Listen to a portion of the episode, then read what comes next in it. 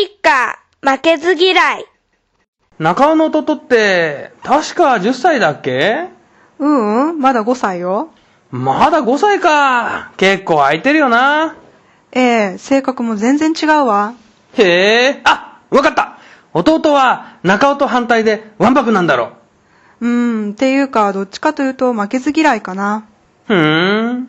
例えばね、この間、弟がデパートで迷子になったのよ。うん。お母さんが必死で探していたら、館内放送が入って、コウジくんのお母さんが迷子になっています。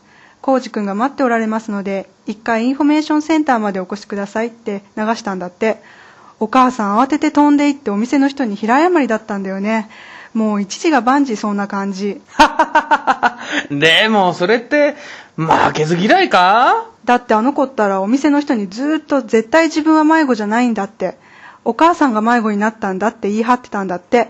だからお店の人も泣かれたら困るから、館内放送がそんなのになっちゃったんだって。そうなんだ。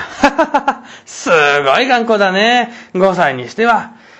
それじゃあ先が思いやれるなでも、そういうところ、うちのおじいちゃんと一緒だな中村くんのおじいさんも負けず嫌いなの？そうもうそのもの、ズバリおじいちゃん、今78歳なんだけどさ、ついこの間まで大工してたんだ。で、今時の若いもんはとか言っちゃってさ、おじいちゃんたら70になっても自分で足場に上がってたんだよね。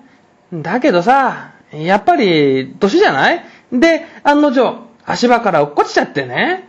足の骨を2箇所も折る大怪我だったんだよ。もう、大騒ぎになってさ、おばあちゃんとか、お母さんとかが必死で止めたんだ。もう年なんだから、高いところに上がる仕事はやめてってさ。だけど、うちのおじいちゃんったら、落ちたんじゃない自分で飛び降りたんだって言い張ってたんだよね。それってすごい意地っぱいだよね。